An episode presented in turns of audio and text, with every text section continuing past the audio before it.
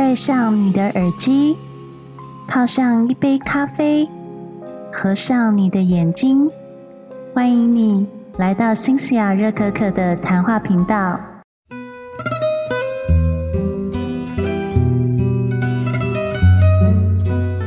晚安，各位听众，大家好，欢迎回到新西亚热可可的谈话频道。不知道你上一集听了没有呢？如果呢，你还没有听上一集，请先听上一集，再来听这一集，这样才能连贯哦。那这一集要讲的是十二月六号到九号的葡萄牙波托，以及十二月九号到十二月十二号我在西班牙首都马德里的旅游分享哦。波多可能是蛮多台湾人都比较不知道的，因为上次我在跟朋友聊波多的时候，他以为我在讲波哥大。波托呢，它其实是在葡萄牙的北方，它著名的就是它的波托酒，跟里斯本不太一样哦。里斯本是专门有一些其他的产品，像沙丁鱼什么的。可是波托呢，你来到这里一定要喝它的波托酒。很倒霉的是，就如我刚刚所提的，我来到波托的第一天我就去看医生了，而且还是病毒性肠胃炎跟摔倒。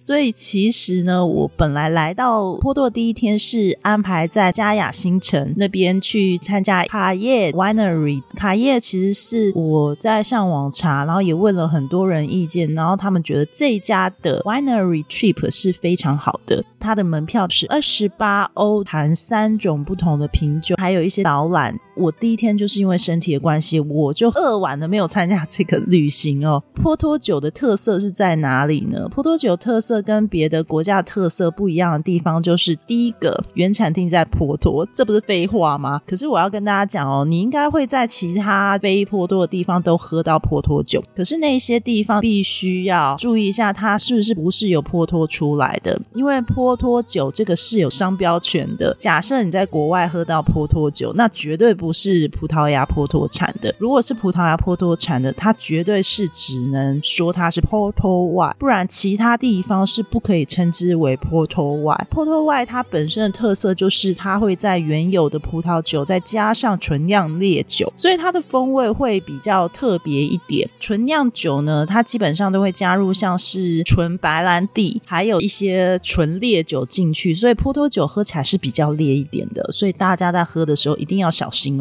如果说基本上你是一个很爱喝酒的人的话，我真的建议你一定要来 Porto 安排个一天到两天的 Winery 之旅。如果像我这种就是没有办法喝酒或是身体为样的人呢，心下就要来分享我去了哪里。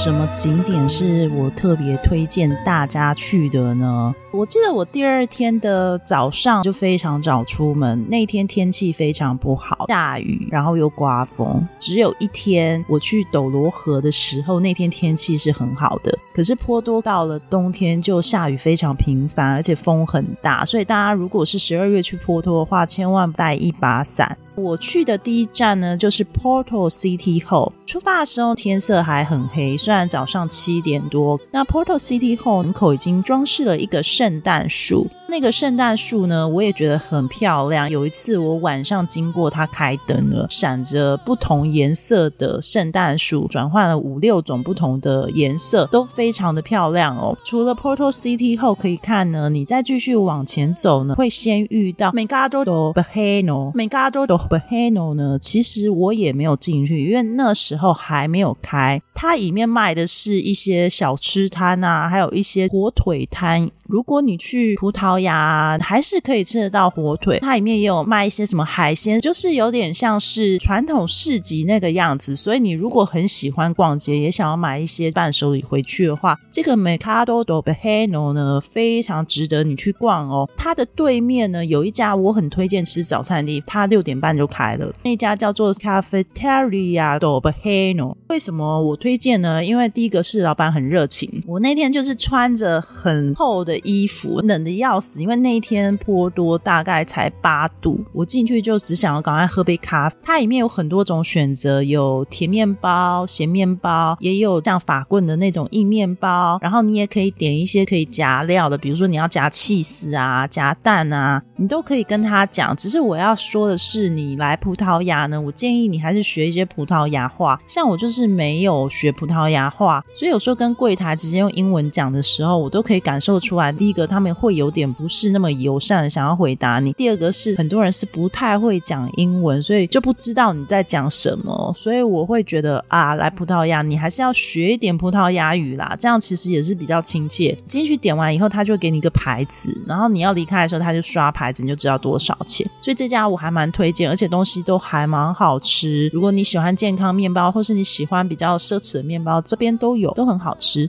离这家店大概五分钟的路程呢，你就可以遇到第一个必看景点，莱波多一定要看的教堂。这个教堂叫做圣灵教堂哦。这个圣灵教堂呢，它的特色在哪里呢？波多有一个瓷砖是非常有特色，就是全蓝瓷砖，国内昵称叫做 Asleo。Asleo 全蓝瓷砖呢，在波多很多教堂的外部墙面，还有教堂本身以及教堂内部。装饰都非常普遍，可以看得到，而且几乎是整个坡托都有这样子的 Asleo 的呃蓝色瓷砖的装饰。这个蓝色瓷砖呢，其实在他们古早时候是从阿拉伯传进来的。当然，最早阿拉伯为什么会有瓷砖，也是从中国传进来的。这个教堂整个外观全部都是蓝色瓷砖，所以非常漂亮。如果你是在阳光很好的时候拍，是更好。可是那天我真的很衰，就是阴天，所以拍的不是很漂亮。但还是很值得啦！去完圣灵教堂之后，你就可以开始往下走。有几个必去的景点，可是有一个我没有去，就是 Majestic Cafe。我后来也觉得没去没关系。虽然 Majestic Cafe 呢，很多人都说它是世界上最美的咖啡厅。不过我后来有看到一些评价，会说它就是言过其实，它的咖啡跟甜点其实都比其他外面卖的贵，就是吃名气的一间咖啡店，所以你可去可不去哦。另外一个地方就是麦当劳，大家一定觉得很奇怪，就是去波多为什么要吃麦当劳？波托这个地方到处都很有文艺气息哦，所以它那里的麦当劳里面也非常漂亮哦，可以看到五彩玻璃花窗，然后里面装饰的灯呢，有点像 chandelier 那种。水晶灯很漂亮，门口就是装饰了一个很像龙又很像老鹰的头，也是很值得拍照啦。中间呢，你还会经过一个教堂，我觉得我真的是太早起床了。那个教堂呢，叫做圣伊尔德索丰堂，两边钟楼呢也装饰着蓝色瓷砖。其实波托教堂你可以很明显看得到，它的教堂跟里斯本还有辛特拉的教堂是长得有点不太一样。不过去的时候也还。没开，因为太早了。重点是那个时候就忽然暴雨，暴雨到我整个下半身都湿掉那一种。那时候我就只好急急忙忙就叫了计程车去其他地方哦。后来就去了证券交易所宫跟圣方济各堂。其实说真的，证券交易所宫它算是圣方济堂以前的回廊区，圣方济堂其实才是最大那个。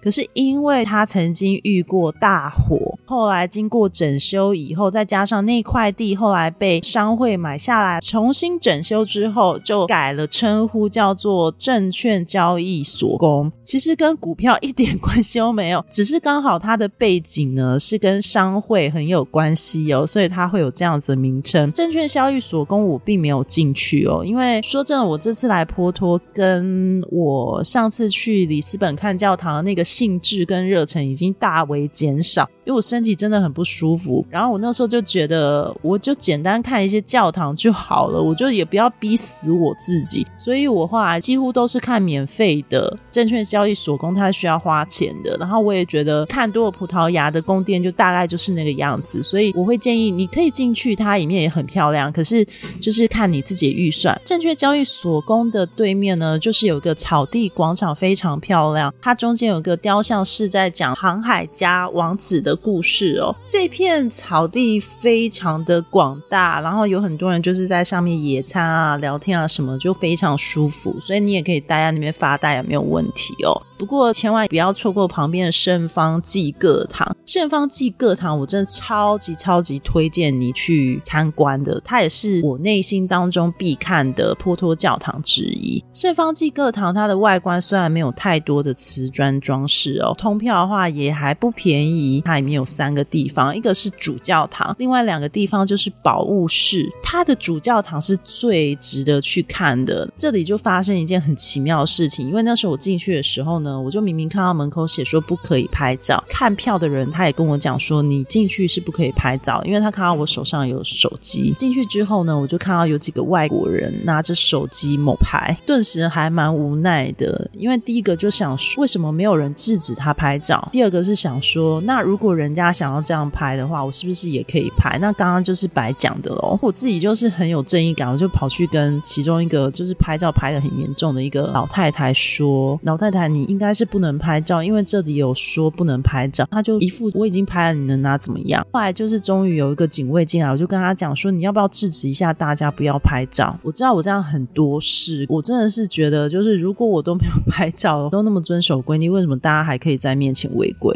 警卫竟然也是摊摊手，哎，还跟我讲说：“没关系啊，你就拍啦，外面那个女生不会发现就好。”很好笑，然后呢，这个教堂很值得一看，它全部都是孔钉哎。如果大家曾经听过我上一集我提到那个瓷砖博物馆里面也是有个教堂的孔钉哎，可是这个教堂比瓷砖博物馆那个教堂还要更夸张，它是全部孔钉，一进去就是啊被闪到那种感觉。两边呢有很多耶稣基督救世经历故事，都全部做成雕像放在天花板上，或是放在两侧。它的教堂风格很明显就是屋顶采取哥德式。是内部的一些装饰都是新古典主义，还有有一点洛可可的风。它是商会所建立的，然后他们圣方济派这个派系呢，在当地设立的一个非常著名的教堂。所以，因为以前天主教很多种不同流派。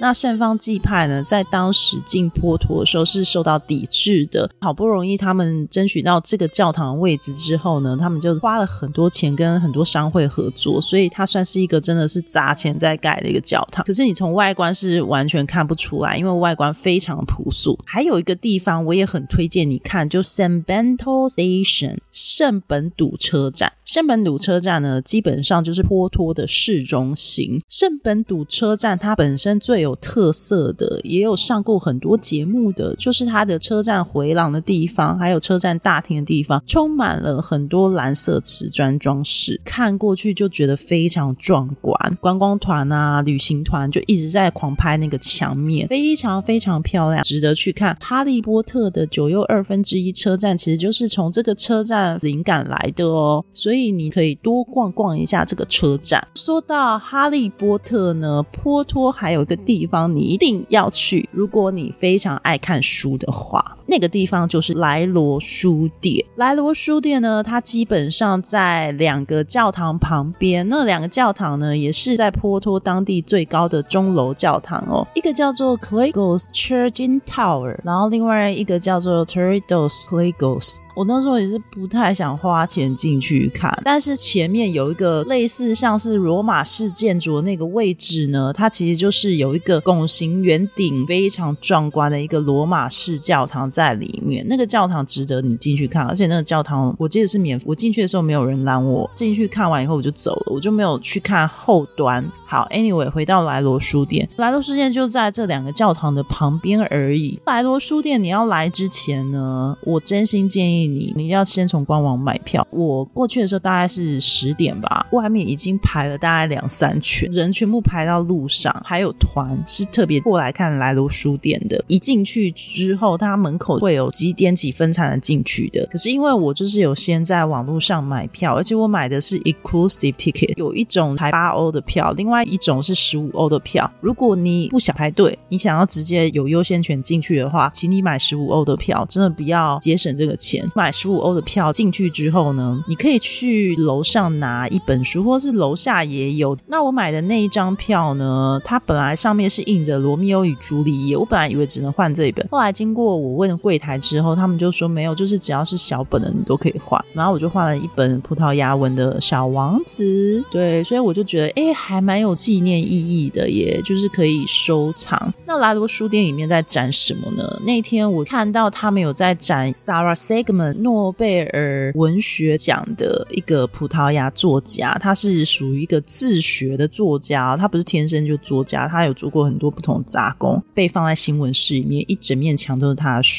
也有展格林童话的一个小展览，然后那个小展览它中间就是放一个糖果屋兄妹的纸刻像，两边就放着原本格林童话原版书，搭配一些文字跟图画，旁边就有说明书。格林童话是由谁来写的，格林童话有做了哪些故事哦，你知道像什么魔法奇缘啊，还有糖果屋啊，小矮人啊，其实都是格林兄弟写的书哦。这个展览我也觉得蛮有趣的，其他地方就很像菜奇啊，就充满了人。莱罗书店中间的楼梯也很多人拍，因为它是做的很特别，它就是有拱形楼梯在中间，一进去以后，它的楼梯是铺的红地毯，往上延伸，属于不规则对称状的楼梯，非常的漂亮。当时 J.K. 罗琳也是用莱罗书店作为他的书的一些创意哦，在电影里面可以看到学学生的宿舍里面的楼梯，其实都是参考莱罗书店的。而如果你要买一些比较特别的书的话，莱罗书店也卖很多，不只具有观光意义，里面也展了很多古书，而且每个月也有一些特别活动，都还蛮值得你看的。最后一个必看的，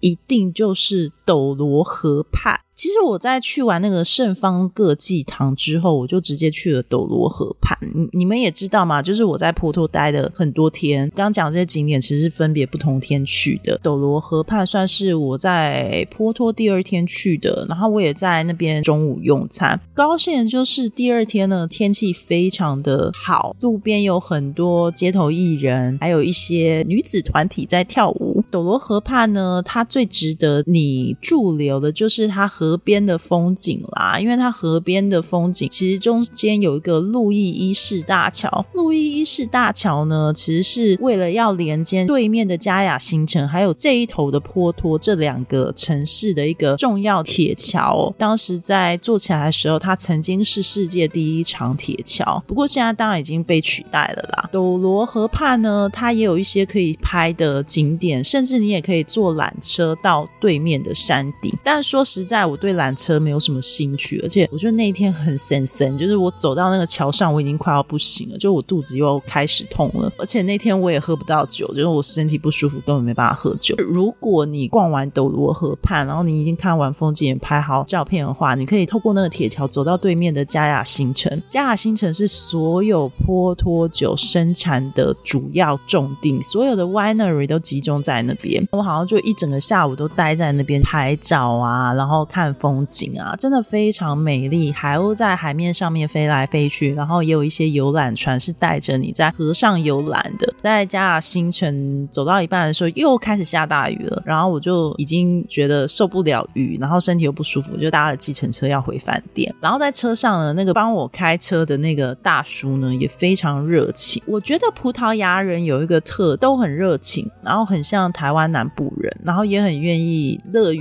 帮助你。你去葡萄牙比较麻烦，就是你还是要讲一下葡萄牙语，就可能学一些啦，也不用勉强自己就学一些比较关键语。他们不是每个人都像开车载我这位大叔英文一样好，开车载我这位大叔英文是真的很好，而且他还会讲中文，真的是让我很惊讶。坡托还有一个教堂，我觉得可看可不看，其实就是坡托主图教堂。坡托主图教堂呢，其实很大，也算是经典性的建筑。那天我走过去的时候，疯狂的下大雨，我整个衣服都湿，头发也湿，所以有点影响我看教堂的心情。进去的话，我记得好像是七欧，教堂的主门也不开，就开一个侧门让我们进去。坡托主图教堂它其实有很多东西可以看，除了主教堂之外的一些历史，然后主教堂也非常漂漂亮之外，说真的，其他我就没有太多印象，因为我这几天看太多教堂了，已经有点美感疲乏。但是它还是一间很美丽的教堂，然后它旁边还有一个修道院，你可以一起看。但那天真的雨太大，雨真的就是很像台风天那种雨。坡托的这些景点我就介绍到这边了哦。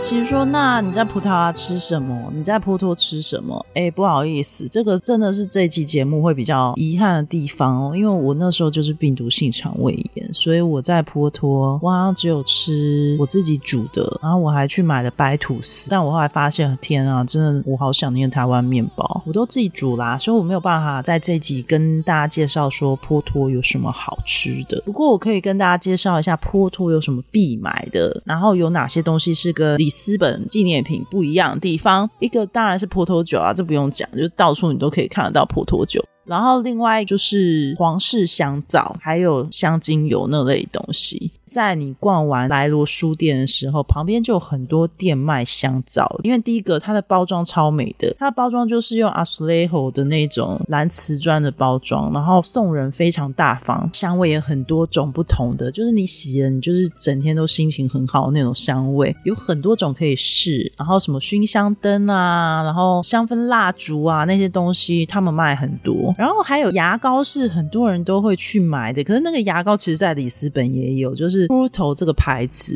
p 头这个牌子其实好像在台湾用代购也买得到啦。但是如果你都已经去葡萄牙了，然后你想要带几支回来的话，我就建议你去买。我没有买的原因是因为我看了很久，然后我就发现为什么有的地方是卖十欧，有的地方卖七欧，有的地方卖六欧。经过六欧的地方，你还是觉得它贵。可是当我经过十欧的地方，我才发现六欧才是便宜的。所以我后来还是没买，嗯，有点后悔啦。因为那时候是真的有点想要买买一些牙膏，然后香皂那些我也都没有买，我也很后悔，就是因为我搭联。好，跟上一集的遗憾一样，我真的觉得以后出国啊，就是选一个淡季的时间，然后你买那种正常标准航空公司的票，才比较能够让行李箱大一点。不然像我这样子，为了考虑行李箱重量，牺牲掉购买纪念品的机会，我觉得真的有点可惜。如果这些东西都无法满足你，然后你就是想要买一个精品类的东西的话，我会推荐你去一家百货公司，叫做 El Corte de Ingles，这个叫做英国宫。英国宫其实在马德里也有，葡萄牙其实也有。然后它的地点呢，波托好像也是偏市中心的。因为我后来去马德里的时候，我有去这家百货公司，可是我后来在波托的时候其实是并没有去。可是如果你喜欢买一些精品类的食物，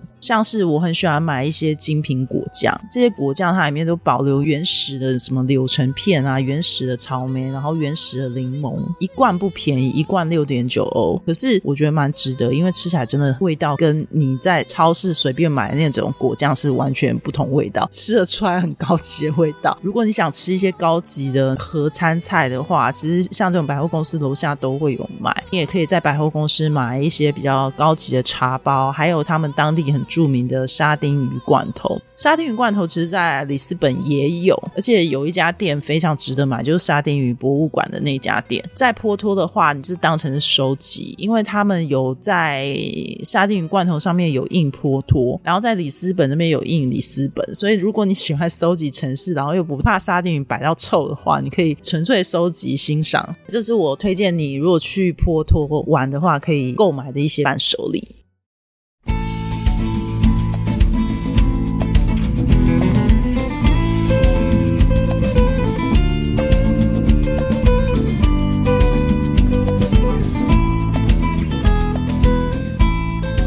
跟大家介绍一下，我去马德里。马德里是九号飞过去的，在飞去马德里的那一天呢，其实身体也康复的差不多了，开始没有腹泻了，所以我在马德里就比较有行动一点了。因为我是第一次到马德里机场嘛，所以那时候我本来是想要搭 boat，结果我后来发现马德机场不知道去哪里搭接送的那种计程车，因为大家知道在欧洲每个机场设计都不太一样，像台湾全部都是。在 arrival hall 那边等计程车就好了嘛。可是欧洲有些机场不是这样设计，他们会特别给像 Uber 还有 Bolt 这种 share taxi 有一个 location 让他们去接送来宾。马德里也有指标，就是写在 parking lot one。但是我走过去的时候，我就发现 parking lot one 非常大，就不像我去里斯本的时候，他们是有一个小区域，所以你走过去就立刻就知道，哦，这里是 share taxi area。就遇到两个北京男生，他们也是困在那里。这个时候老天是帮我，就有一个西班牙男生走过来，竟然用中文跟我打招呼，然后问我说我要不要搭他的车，而且他可以算我便宜一点。在叫车的时候发现大概就是要二十多欧，而且呢，因为我已经来到西班牙了，所以我就忽然很不习惯西班牙的计程车忽然变贵了。因为葡萄牙这随便一趟可能就五欧、四欧、三欧那一种，来这里变二十欧，我就想说哇，好贵哦。结果没想到这个男生真是如逢春雨啊，就跟我说他可以算我便宜一点，呃，算我十五欧，而且又会讲中文，我就跟着他走啦。然后那两个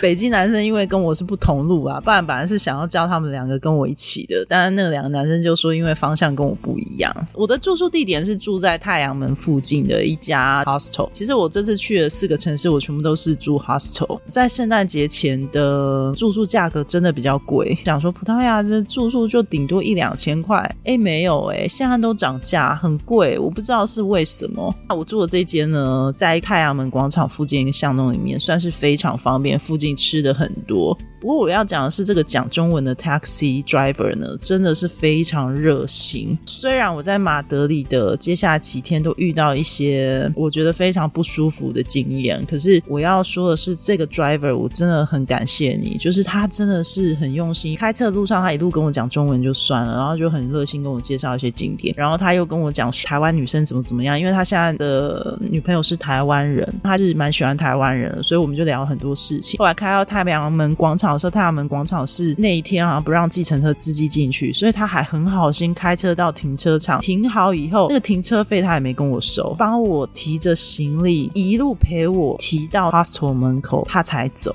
所以我有给他小费，而且那时候我给他小费，他还说真的吗？你要给我？我说真的，因为谢谢你帮我。我住的那天 hostel 呢，说真的有一股很重的霉味跟油油耗味，因为这个 hostel 它其实在餐厅楼上啦。我虽然住在里。里面的时间不会有那个感觉，可是只要离开 hostel 再重新进去，就会闻到那股味道，真的不是很好闻。其他基本上我都觉得设备很干净啊，然后浴室很干净啊，除了油耗味，还有另外一个缺点就是他们服务人员很懒，就不太会去收你房间使用过的毛巾或浴巾。唉，可是价格很便宜，所以我就算了。附近也很多吃的。我来介绍一下马德里到底有什么好玩的呢？第一个，我真的很推荐你住在太阳门。广场附近，因为太阳广场本身就有一些景点可以看。太阳门广场非常大，周边有很多可以逛的，包含我刚刚讲的 El Gordo de Ingles 这个百货公司呢。光是太阳门广场就开了四间，而且四间主题都不一样。所以如果你喜欢 shopping，然后你也想要吃美食的话，就住这附近准没错啦。再来，太阳门广场它本身有两个比较著名的雕像，其实是三个，但有一个我真的不太记得它是哪。哪一个女神？一个雕像呢，就是大家必去拍照的熊与树莓。其实这个熊与树莓，它其实也是那个马德里这个名称的来由哦。传统的故事就是在讲，呃，有个妈妈跟小孩出去郊游，结果远远的就看到一只熊。就那个小男孩为了救他妈妈呢，他要爬到树上，大声喊他妈妈说：“妈妈快走！”然后“妈妈快走”这个名字呢，后来就变成 Madrid 马德里的名称，就由此而来。大家觉得哇，孝心感。感动天，所以这个 熊与树莓是这么来的。因为那个小男孩是爬到树莓树上，然后熊在底下这样子咆哮。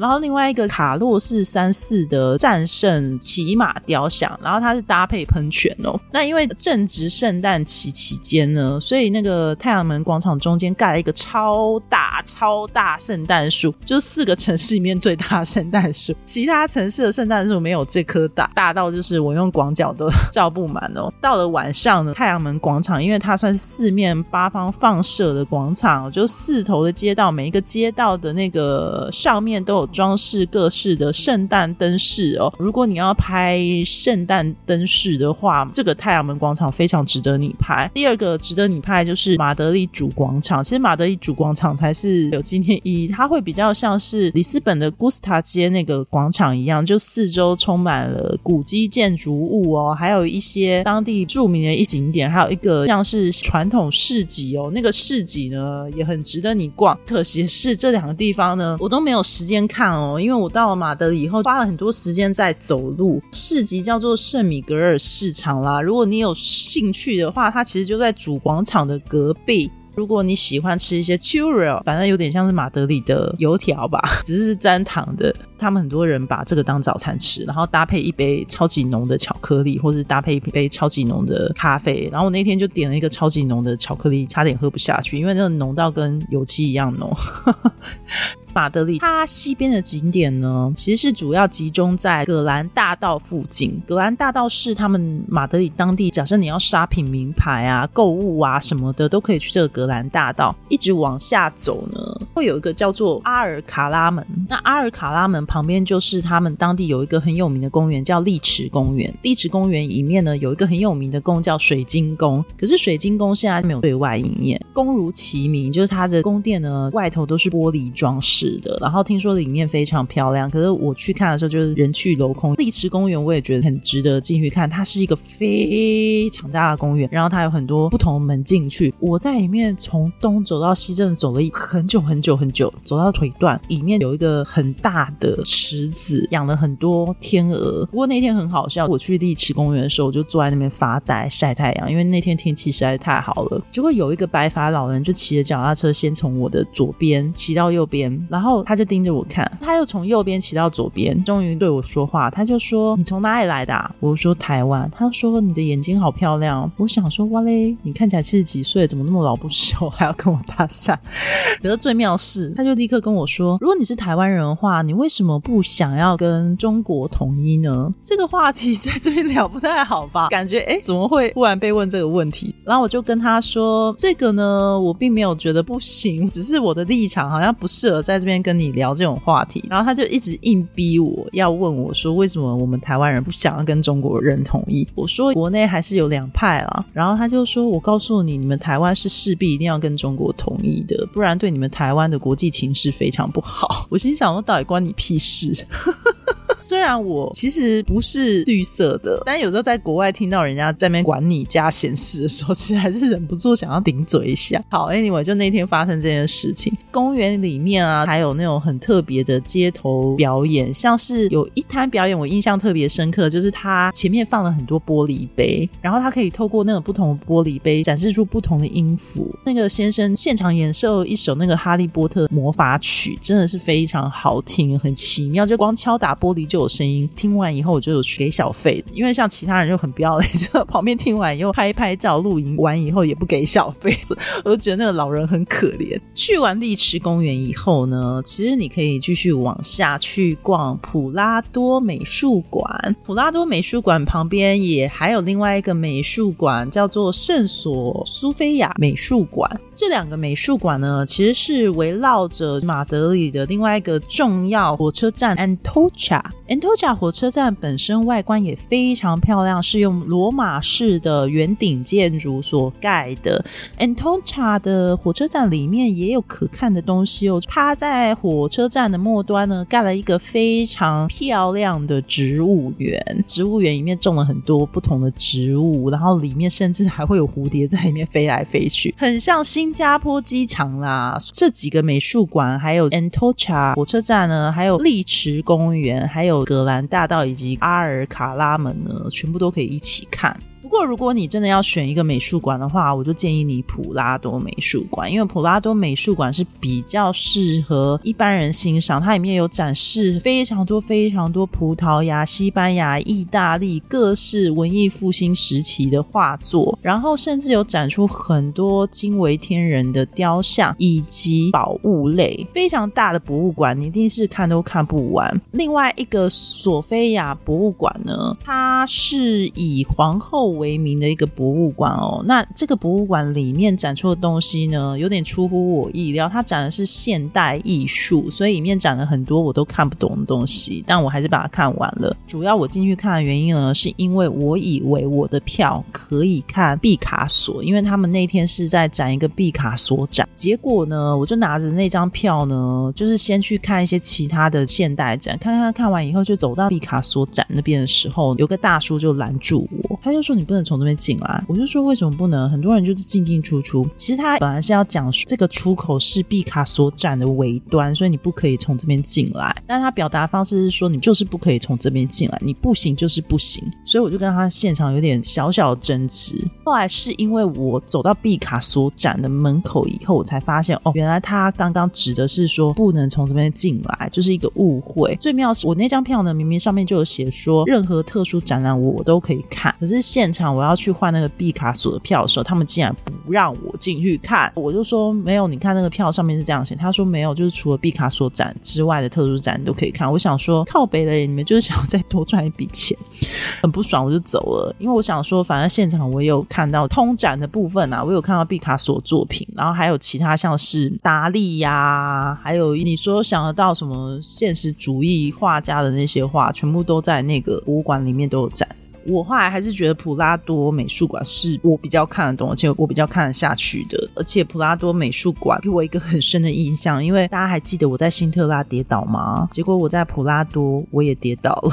因为普拉多博物馆呢，它前面就是有很多十字路。我那天穿的是也是黑色平底，然后是皮鞋，结果我好像就不小心就被一个凸出来石头绊倒，我整个飞扑，扑街！旁边三个老人就急着扶我起来，然后我就看到我的那个内搭裤全部都被磨破皮，就流血，超级衰。然后我原本的那个脚就更痛了，左脚也因此也扭伤了。原本是右脚扭伤，现在左脚也扭伤，然后右脚的膝盖还多了伤口，然后我的腰也扭伤了，所以我就只好一拐一拐的走到普拉多美术馆，就是这么的衰，很好笑。第一个想到的是拉蒂夫内搭裤真的不值得买诶，因为我那天就是穿台制拉蒂夫内搭裤，然后就想说，如果我穿的是尤的话，应该就不会磨破皮跟流血吧。第一个是想到是这个，有够搞笑的。后来回到台湾就发现事情严重，就是我这么一摔，其实腰伤啊，然后还有左边、右边脚都受伤了。幸好是左边的那个伤比较没有扭的那么严重，它现在已经消肿不少。可是我右脚其实到现在还在肿，你看已经过了三周还在肿哦。我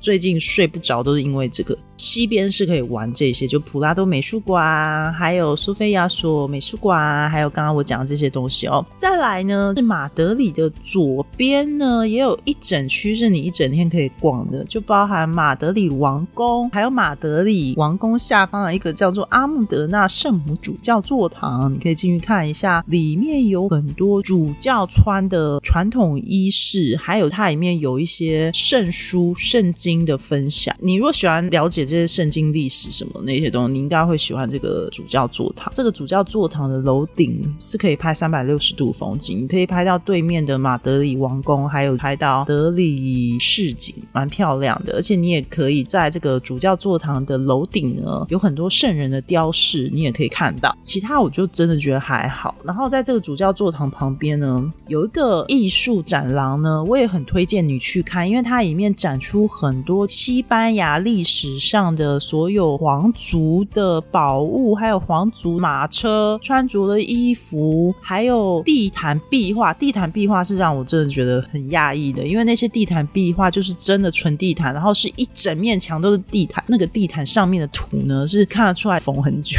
精雕细琢、金碧辉煌，可以形容。这个一郎呢，就刚好在马德里王宫的对面，你一定要买个通票去看，因为我是买通票，王宫跟这个一郎我都有买。然后然后反而是主教座堂，我是另外买票进去。马德里王宫本身呢，也当然非常值得去看。不过入口我要先跟大家讲，就是如果你不是现场买票的话，你不要从正门口进去，因为正门口是要现场买票。然后如果你是已经先买好票，你才要过去的人的话，你一定要走他侧门进去。因为像我就是傻傻在正门等了很久，终于要进去的时候，就就被现场警卫拦下，说请你去侧门靠腰嘞，我已经都等了半。小时了。进去马德里王宫呢，你也是不可以拍照的，这里就比较严格，是真的就没有人偷拍，因为一路上所有的里面的工作人员都在监视你。马德里王宫呢，里面超级豪华，我只能说豪华，很多孔金的东西，很多很值得看的皇室房间的装饰，床啊、椅子啊，然后书架啊，还有他们的沙龙啊、厕所啊，甚至里面还有一个大教堂哦，都超级值得一看。你就是看了会哇一声，就真的很美。毕竟我从里斯本到辛特拉 看了超多皇宫的，能让我在马德里看到也哇的，算是很厉害。所以马德里皇宫值得你去看。再来马德里皇宫的这一区呢，你再往上走呢，你还有一个超级特别的，是一个埃及神庙，叫做德坡神庙。那为什么会有这个神庙出现在西班牙？因为这个神庙庙呢，它原本是在尼罗河附近哦。当初是在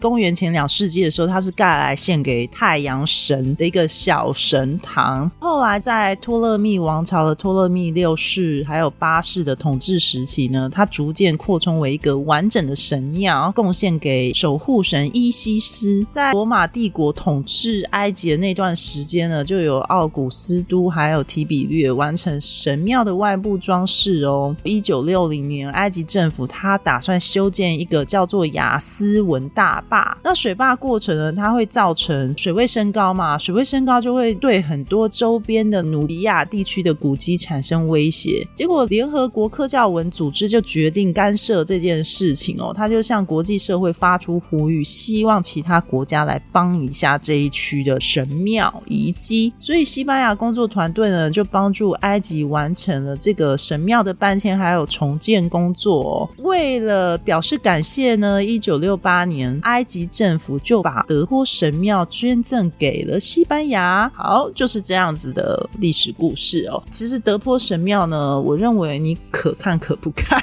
为什么我要这样讲？因为它的神庙的外观，嗯，就是大概三座塔，然后那个三座塔非常小，就是有点不太起眼。再来呢，他要排队排很久，他每次进去只能十个人，所以我大概排了有两个小时吧，还是三个小时。我在冷风当中等了非常久，结果我进去看，发觉里面的东西其实没有很特别。它里面有两个地区可以看，一区就有一个走廊，然后走廊两边就放了德坡神庙里面的一些雕刻、文字、神像，还有一些历史故事什么。然后你去按那个按钮的时候，它会把灯照到那个神像或文字，然后去解说。就是这一区是这样，另外一区就是它展示当时努比亚地区水坝的一个现况，然后你也是要按钮才知道说哦那些神庙在哪，那些神庙在哪里，还有展示搬运过程当中的一些石头，就这样 看完大概十分钟吧，你等两个小时，然后里面就是十分钟，所以要看你觉得值不值得啦。但我觉得以历史意义上面来讲，其实是还蛮值得一去，不然也必去啦。而且重点是它免费，不用钱。不知道为什么，如果你特别喜欢吃中国菜的话，德坡神庙附近超多中国菜，而且比那个太阳门广场附近还要多出十倍有很多中国菜，什么都集中在那一区。所以我在想，它这一区应该有很多中国移民。马德里可以玩的地方大致是这样。那有些人去马德里呢，会去周边的城市去玩。那这个我就不特别介绍，因为毕竟我在马德里的时间没有很久，而且我就是这趟旅程想要松的，不。想要浪费太多时间再去其他城市。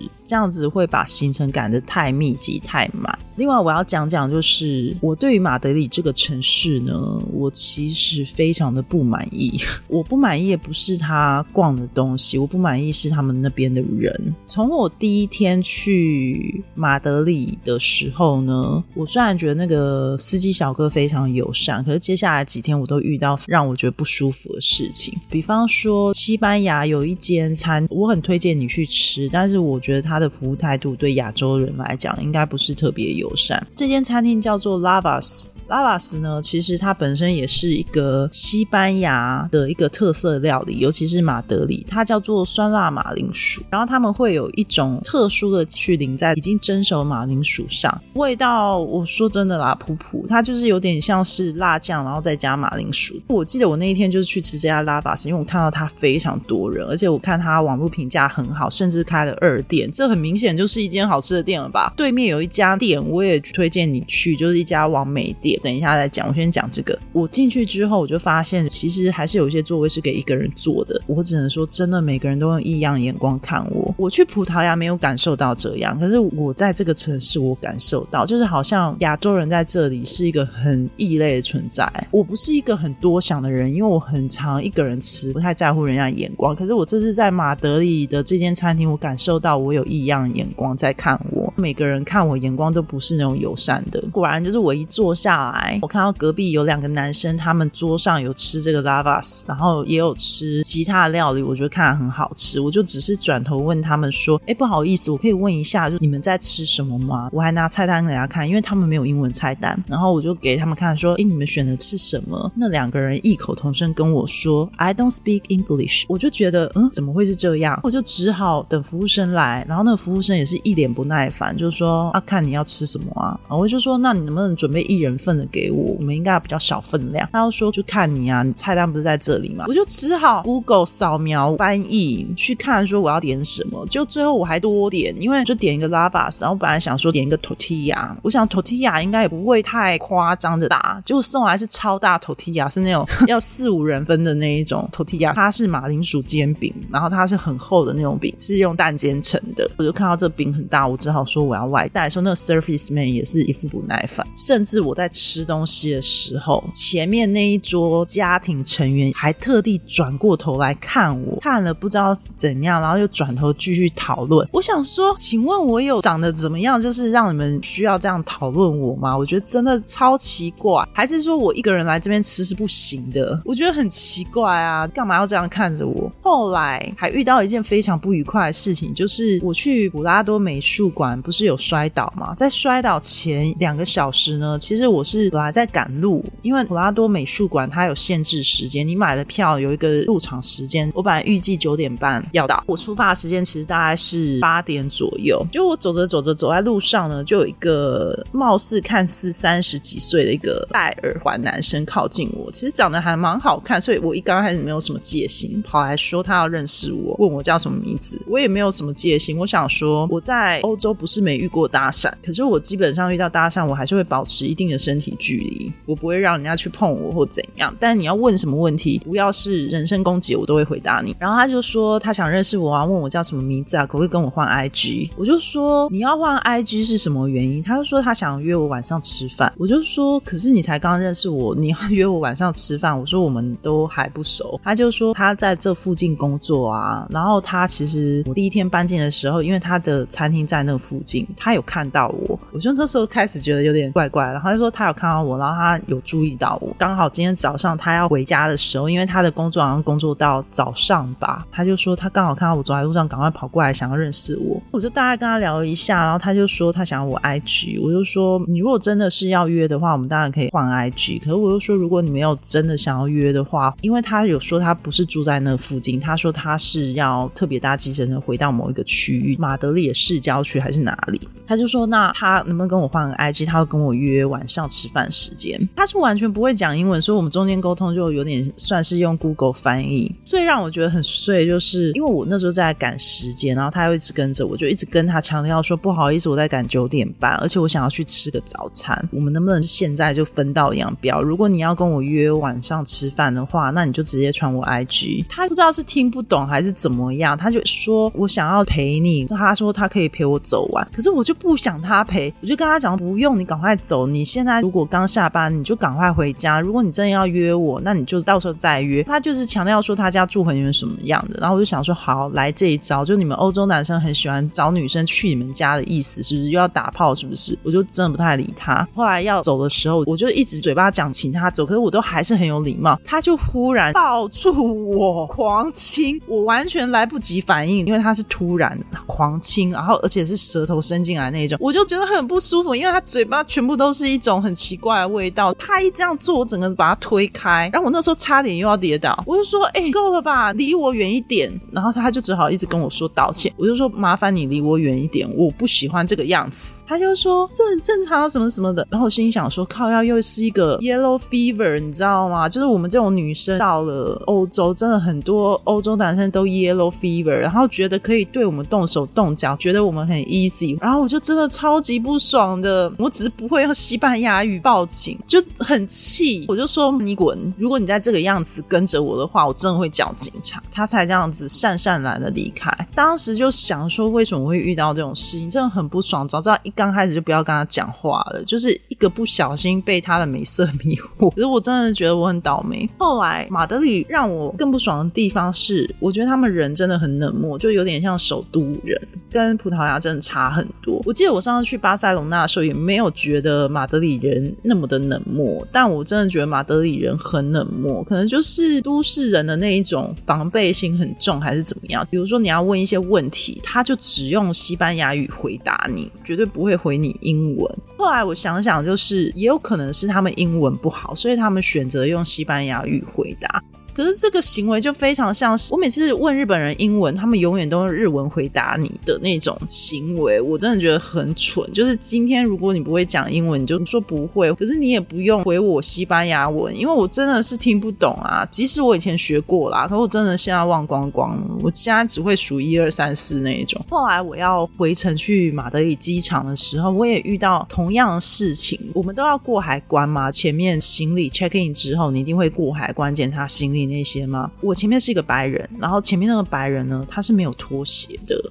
然后他就让他过，轮到我的时候，哎，我脚明明受伤哦，他就跟我讲说，请你脱鞋。我就说，刚刚那个男生没有脱鞋，然后他就说我叫你脱就是脱，我就只好脱嘛。脱了以后呢，我开始放一些行李啊、外套什么的。我就在检查出来之后，那你照理来讲，你可以穿鞋嘛，对不对？没有，刚刚检查那个男生呢，就拿着我的鞋在上面用一个不知道什么测试试纸，在那边试来试去。明明我的行李也已经通过 X 光机检验了，他。他还是要我把行李箱打开给他看，我那时候就真的 emoji 超委送，我就直接呛他说：“请问我刚刚的检查过程是有什么流程，让你觉得我里面有任何不好的东西吗？”他就不回答我，我就再问一次说：“请问你为什么要打开我行李箱看？请问里面有什么东西让你有疑虑吗？还是我鞋子有让你有什么疑虑吗？”然后那个男的就这样看着我，摊手哦，就摊手，我就真的觉得很生气，最后就呛他一句说：“难道是因为我是亚洲人吗？”然后他也不回我。好不容易这样子，我已经平复心情，我就去买一个热可可来喝。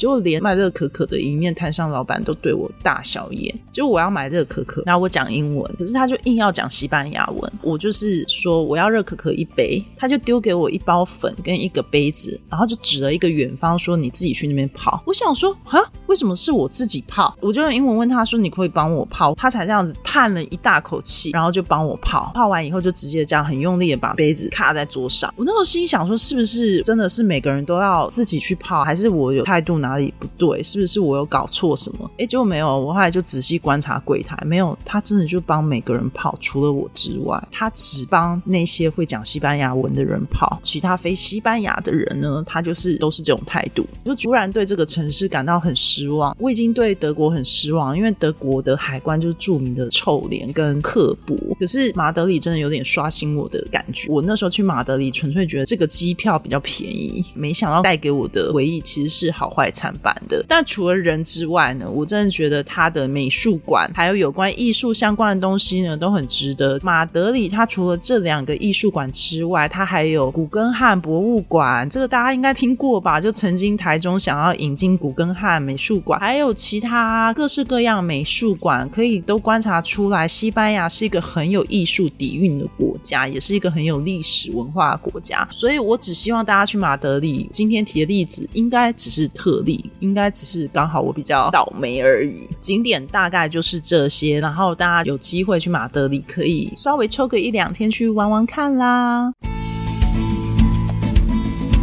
今天的游记就到此结束啦，下一集我应该会讲马斯克传。马斯克传我大概看了三分之一，因为这本书真的非常厚，大概八百多页吧。那希望大家喜欢我今天的游记分享哦。如果你喜欢我今天的游记分享的话，请在频道上方帮忙按关注、订阅或是赞助我一杯热可可。那就再见啦，拜拜。喜欢今天的收听吗？欢迎你在新西亚热可可频道上方按订阅、关注或是赞助我一杯热可可。如果有新的节目，就会及时通知你哦。让我们下集见，拜拜。